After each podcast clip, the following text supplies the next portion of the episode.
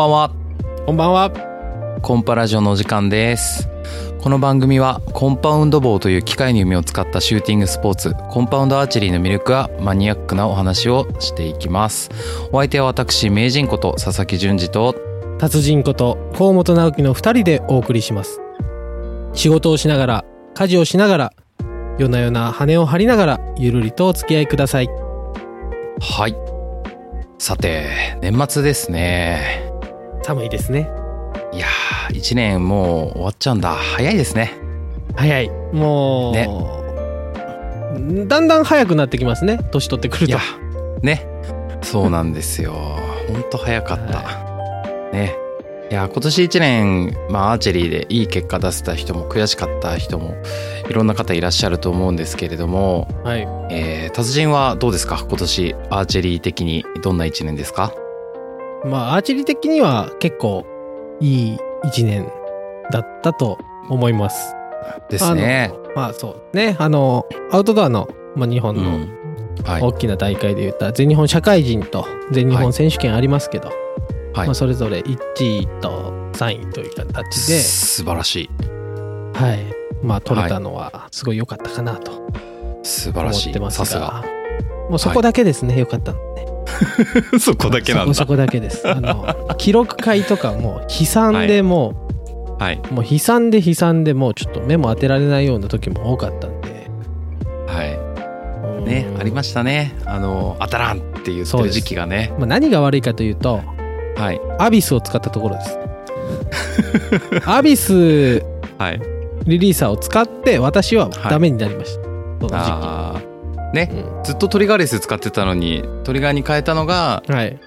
ちょっと原因だったとそうですね。やっぱり合わなかったんですね。あ特にあのトリガーが合わなかったっていう感じ。なるほどまあそれでもねあのー苦しみながらもきちんと大きい大会にはきちんとタイミングを合わせてきてねあのー入賞でメダル取ってるので、まあ、そこはやっぱりさすがピーキングの鬼と言われるだけあってはい。どうも、はいピーキングの鬼です。そう、まあでも本当試合に合わせるところだけはですね、まあはいい今日自分の中でも意識はしてるんで、やすごい、はいちょっと今日のねうんトピックではないですけど、あのー今度機会があったらピーキングの鬼としての話を ぜひ していただきたいなと思います。はい。はい。どうですか？えっ、と、達人も結構、あ、違う。僕達人じゃないですね。達人あなたですね。カットで、えっと、ちょうど今、いい感じにちょっと編集点あったから、うん。まあなんならね、はいこのまま使ってもいいんじゃないこれい。恥ずかしい。はい。はい、えー、で、名人、あの、今年1年結構良かったみたいですけど、そうですね。はい今年はね、良かったですよ。はい。あのね、全日本ターゲット2連覇させていただいて、ははい。で直前にはね、50メートルラウンドで日本記録も更新できて、い、見てましたよ。ねあのいや、そう、銅馬島でしたからね、あの時ね。あの、ね。この間雑誌アーチェリー、はい。あの、そえ、名人が、あの、日本記録打った時の写真が出てましたけど、乗ってましたね。その下の的僕の的ですね。そうだ、そうだ。下の的ね、そうだ。よく見てました。あの、視聴者の方はね、決してあの、的のあの様子だけは見ないようにしてください。グルーピングが、なんか微妙にちょっとグルーピングがちょっと微妙にぼやけてるのがバレちゃうんで。はいバレちゃいますね。はい。はい。でも本当にうまかったですね、うんあの時。あーありがとうございます。もうはい。1ヶ月ぐらい、もう本当に無敵の強さを感じましたよ。いやありがとうございます。まあでもね、あの時はね、本当に、あまあ結果的にはね、あの、よく終われたんですけど、まあ順風満帆かというと、1年通しては決してそんなこともなくて、えーうん春先に腰がヘルニアになったりとか、はいはい。ありましたね。あとね、謎の減量をしたら弓引けなくなったりとか。全日本社会人の時。そうです。はい。あとね、海外行って帰ってきたらアーチェリー忘れちゃったとか。出張遠征行った後。そうです、そうです。なんかそんなこともありましたけど。はい。まあ結果的にはね、こうやって終われてよかったかなうんとは思いますね。さすが、はいさすがだと思いますよ。いやーありがとうございます。ね、来年もね楽しくアーチェリーできたらいいですねそうですね。あれ？来年は 負けませんよ。ちょっとなんか今微微妙な間がありましたけど。え？負けませんよ。負けないですか？ねお互いね、はい。そうですよ。来年は僕が名人ですから。来年終わった後にはもう逆転してるような、そういう。はい。名人の座奪われちゃうんだ、そうそうそう。名人の座は奪われます。達人は奪われないです。ああそっかそっか。えじゃあ僕名人奪われたら何になるんですか、ね、一般人です。ただの人。ただの人。ただ俺はね頑張んなきゃいけないですね。負けるわけにはいかないですね。そうですね。はい、はい。まあ、ちょっと今年1年を、まあ、軽く振り返らせてもらいましたけど来年も楽しくアーチェリーできたらいいですね。はい。やっぱ楽しいのが一番いいですからね。はい。そういうわけで始めていきましょうか。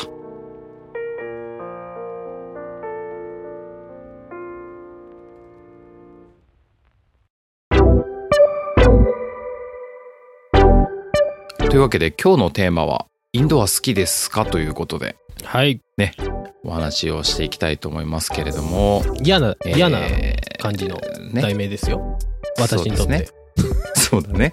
ね。コンパウドアーチャーは結構インドは苦手っていう人が多いと思うんですけれども、ははい。い。えー11月ぐらいになるとね、毎年こうタイムラインを見てると、もう阿鼻共感と言いますか、なかなか。あの、悲痛な叫びがたくさん聞こえてきて、ああ、この季節がまたやってきたなって感じなんですけど、ね。いや、本当に。ね。まあもう、ツイッター見てると、まあ、みんな同じ気持ちなんだなって思いますよね。ね。あのね、10点小さすぎやろとか、はい。はいはい。当たらなすぎて草とか言ってますよね。はい。まあむしろ僕が言ってますもんね。まあ僕も言ってますね。僕たちが言ってますからね。はい。そう、言ってますね。進んで言ってますね。むしろね。はい。まあそんなね、あの苦手な方がちょっと多そうなインドアアーチェリーについて、まあ今日は日本一インドア嫌いな男、達人河本と語り合っていきたいと思うんですが、はい。まあね、達人のインドア嫌いっぷりは本物ですよね。本物ですね。もう、ええファッションじゃないですよ。ガチです。はい。ガチですね。はい。あの、まあ、どれぐらい嫌いかっていうと、はいまあ、自分の中でいつも言ってるのがあるんですけど、まあ、全日本選手権って、僕はい7回出て、はい5回メダル取ってるんですよ。あ、あの、外、あ外ターゲットってことですよね。全日本、た外の,、あのターゲットの全日本選手権は7回はい。のうちの5回はメダルを取ってる。1から素晴らい。しい成績。そう。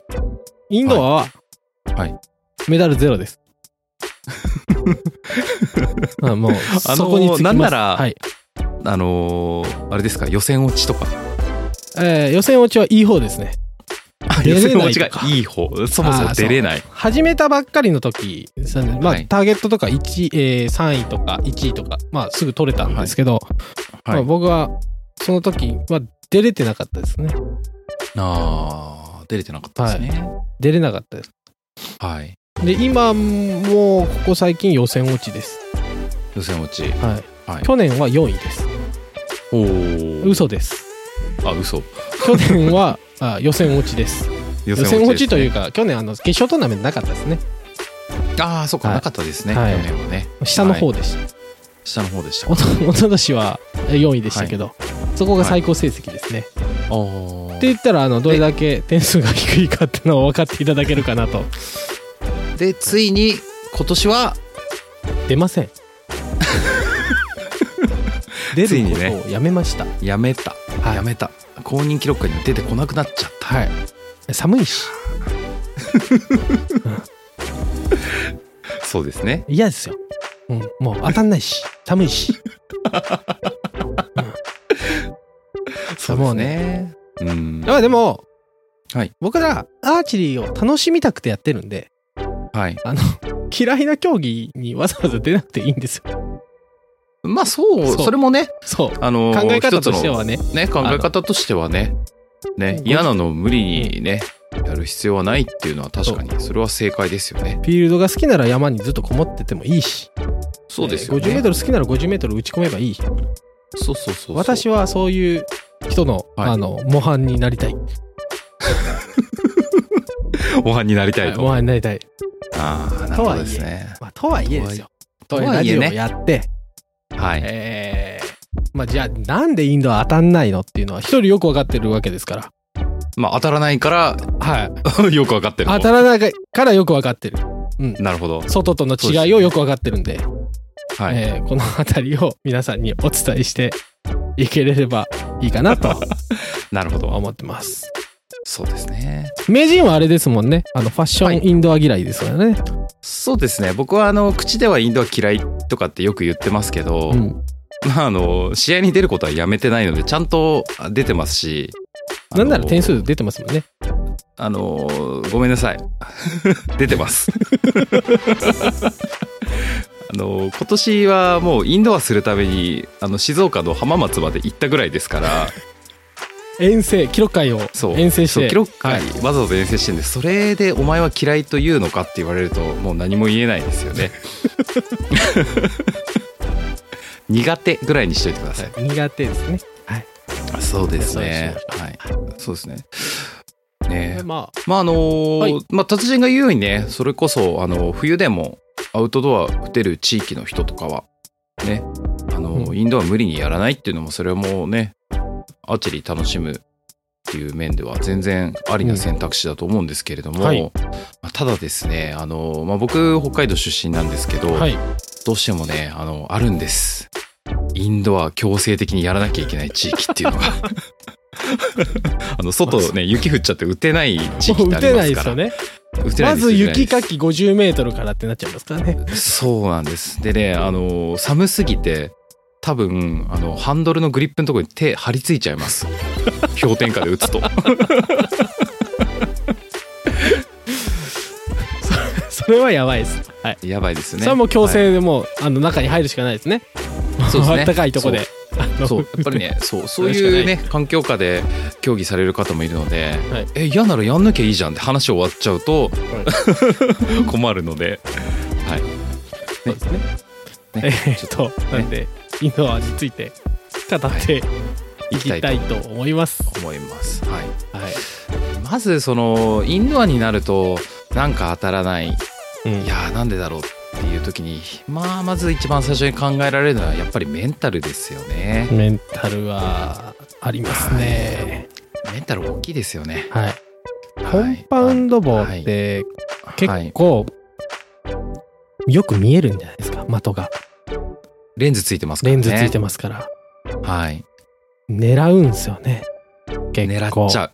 すごい狙い込んじゃいますよね。あのーたった2センチしかない10点を。そうですね。必死で狙って。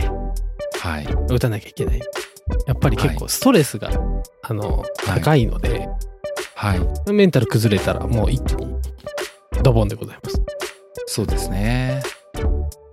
その狙い込みがどうしても強くなって、当てなきゃ当てなきゃっていう意識が強くなるとやっぱり体もねちょっと力が入ってしまったりとか、そうですね。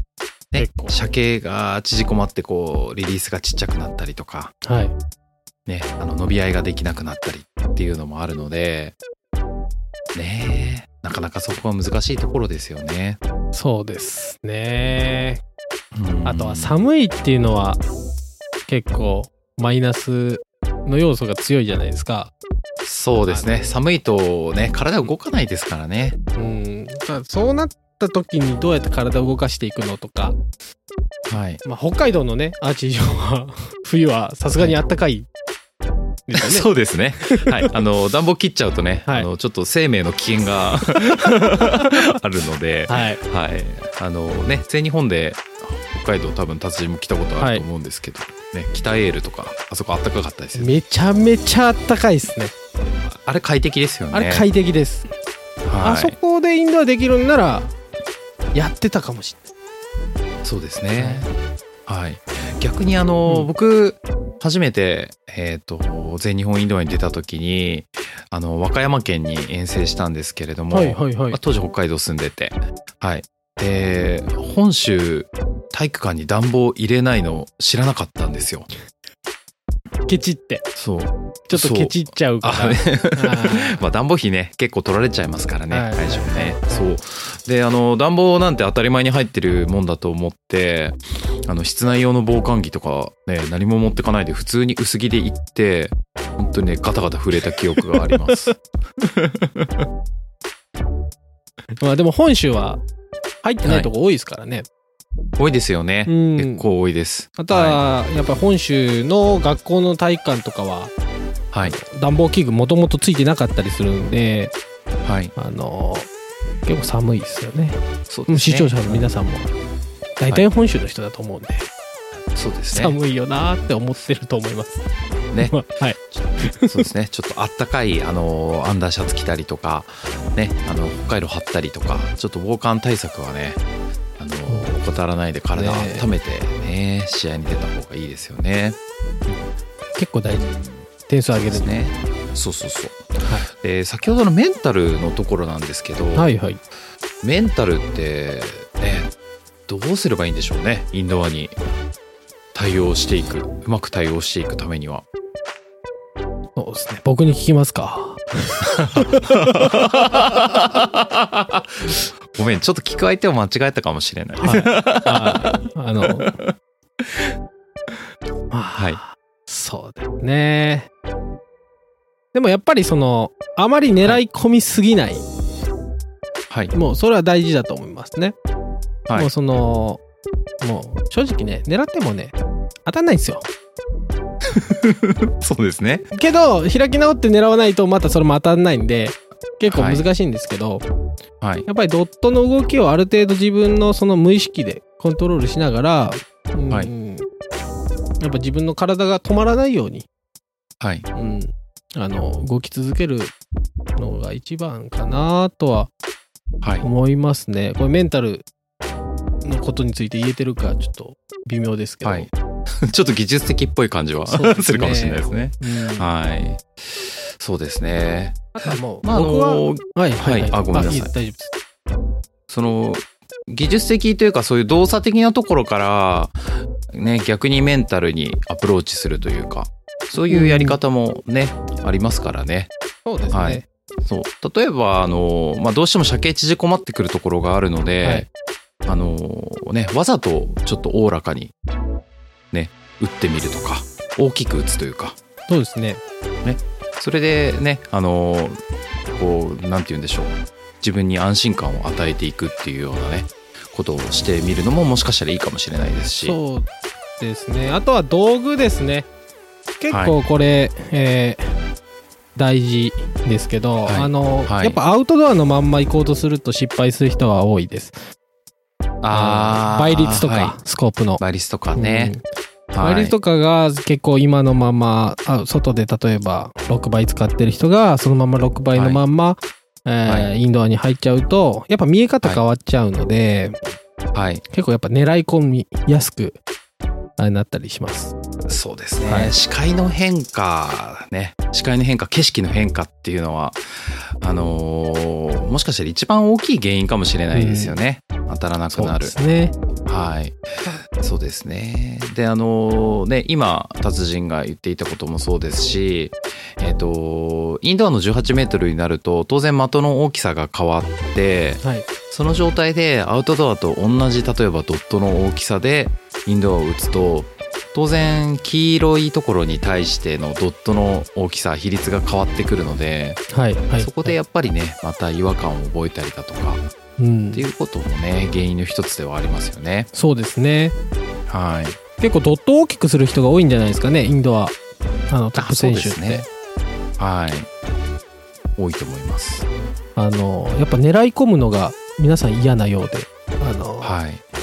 黄色をドットで隠す、えーはいっていう選手に会ったこともありますし、はい。あ、僕まあそうです。あ、そうですか。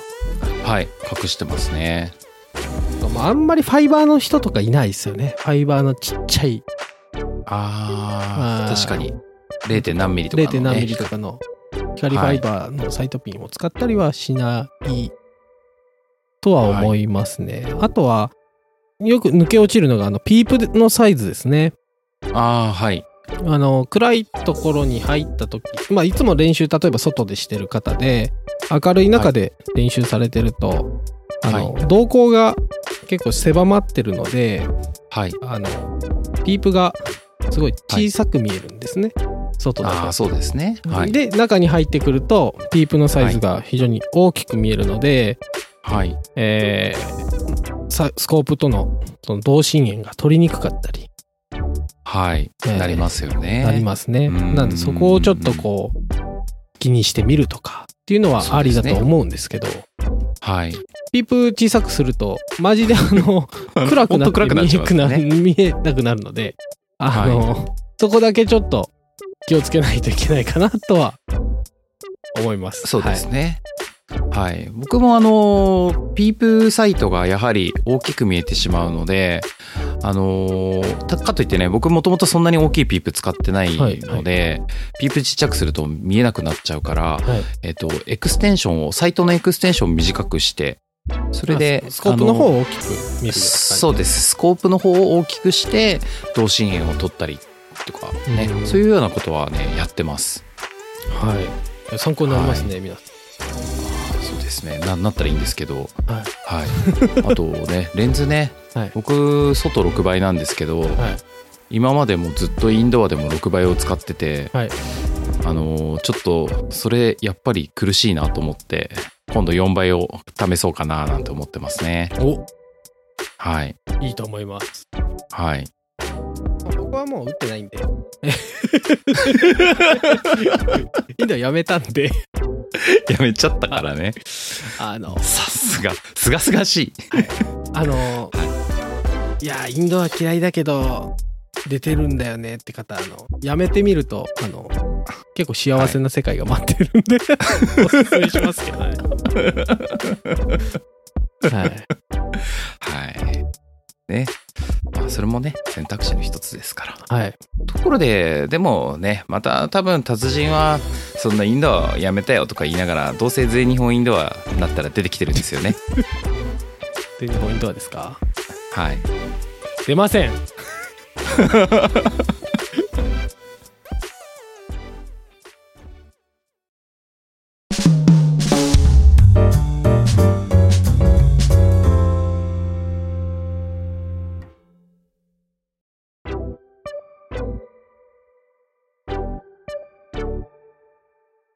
先日、ツイッターのアカウントを作ったじゃないですか。はい。作りましたね。はい。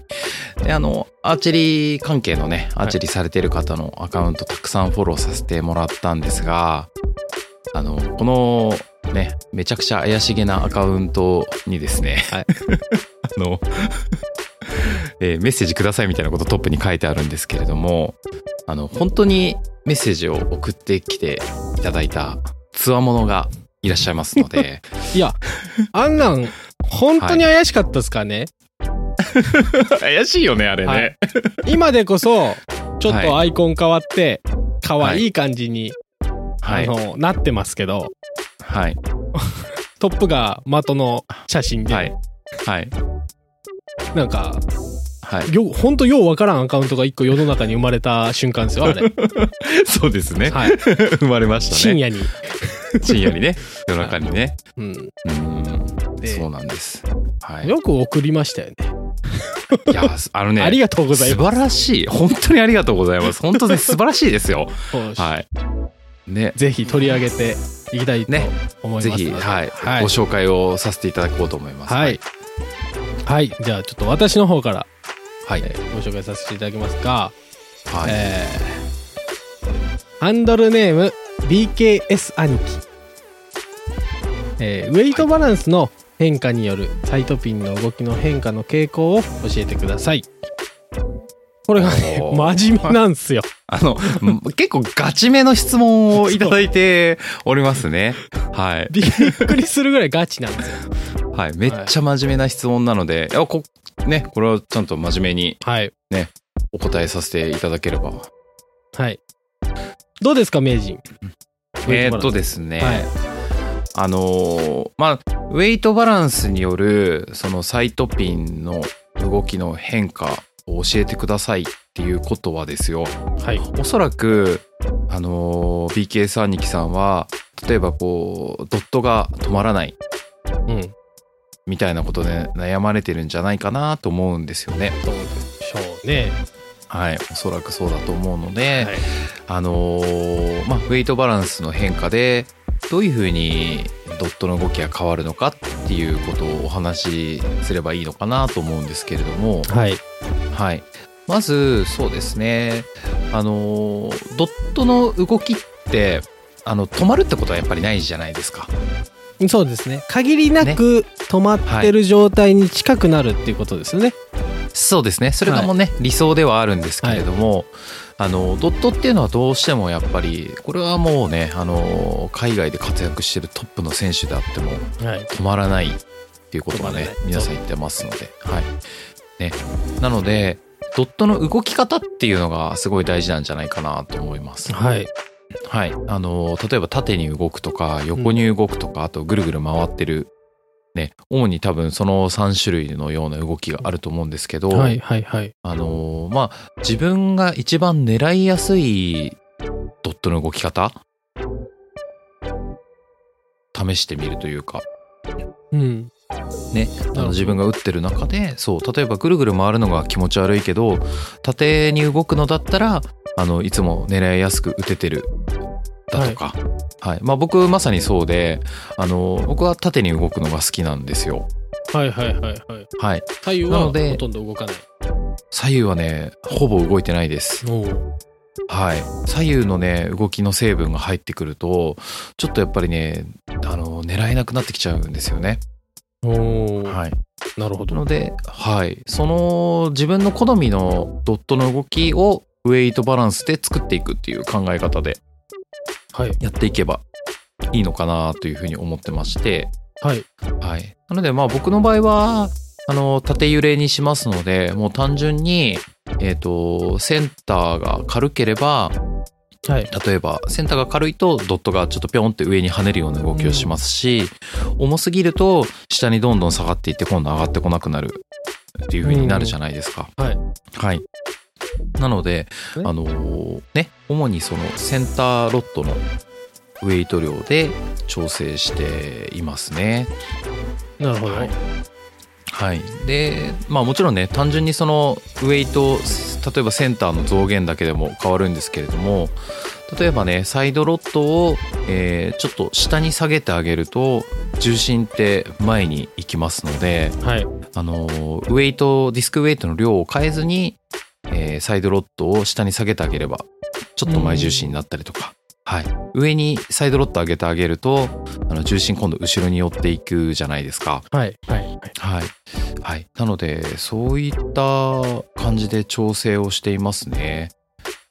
なるほど。はい。今何枚何枚なんですか？僕は今、前が21、サイドロット17ですね。うん、なるほど。はい。結構重めですね。重い、あ、そうですね。前重ですね。前重で。はい。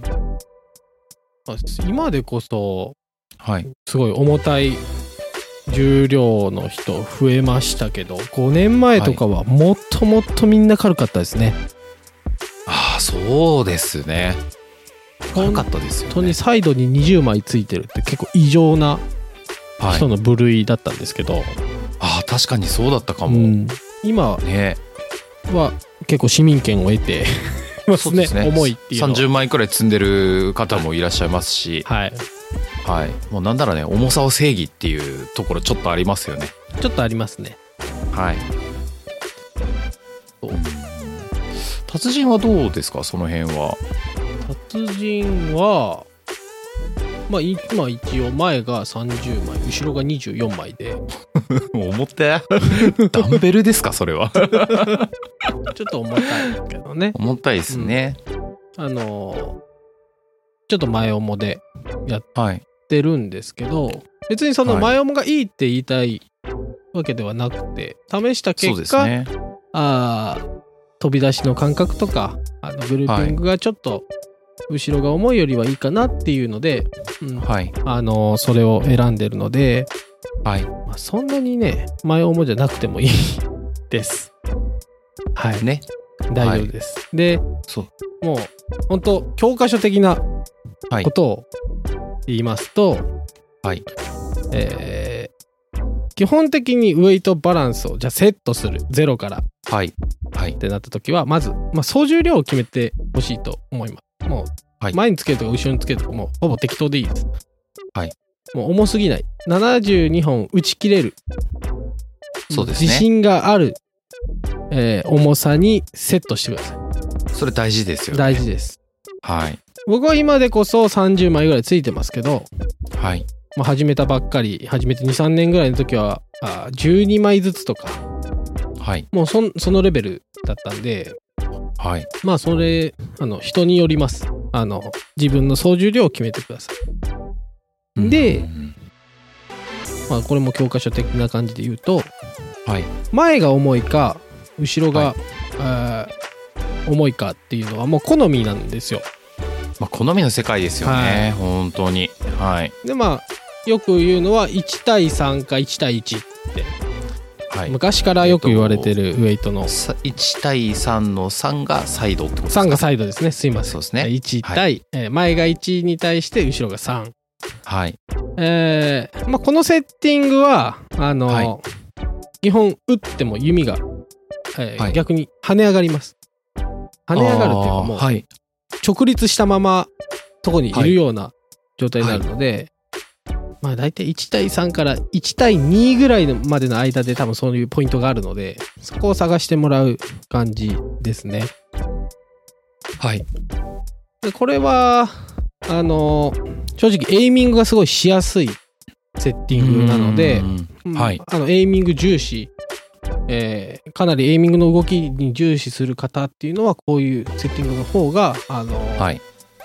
エイミングの揺れ幅は小さかったりしますね。で、はいもう一個その、えー対するところで言うと大体1対1ぐらい前とうん後ろが大体一緒、はいもしくは前が少し重くなってくるですね。はい。えーっていう状態にするとあの弓自体が勝手に飛び出すはい。前に倒れていこうとする力で、えー打った時に一定性がはい。指の方で、えー結構高くなってますので、あの打った後の動きが気になる人とかはい。は結構こういう、えーウェイトバランスがいいんじゃないかなと。そうですね。どうしてもあの、センターが軽いと、ちょっとこう、リリースして矢が飛び出す瞬間に、若干弓が暴れるみたいなうんね、動きを感じたりすることありますよはね。い、はい。なんでその前後のバランスはもうほんとウェイト1枚2枚をこはい。う動かしながらあの、はい。サイドピンの動きを変化していただきたいんですけど大体もううサイドピンが上に動くようなら前につけて、はい。後ろに、えー後ろじゃないですね、えー下に下がるようだったら後ろにつけて。はい。前を外して後ろにつけるとか。ね。それがやっぱりね、基本になってきますよね。で左右の場合は、えーサイドロッドはい。で。すね、あの左に行く場合はサイドロッドを畳んで、閉じるってことですね。うんはいあこれ右利きの場合ですね。はい。あ、そうですね。右利きの場合はいですね。右利きの場合です。はい。右に行くときはサイドロッドを左に出すはい。はい。という感じですね。どうですかね ?BKS 兄貴さん。何の略なんでですかね、これ。何の略なんでしょうね。わかんないですけど。うん、ちょっと今度大喜利やりましょう、裏で。ね、参考にね、なれば幸いですよね。はい。あの、メッセージの方をね、あの、ツイッターでいただければ、はい。はい。あの、こちらでご紹介させていただこうと思いますので、はい。どしどしどしどし送ってください。お待ちしてます。お待ちしてます。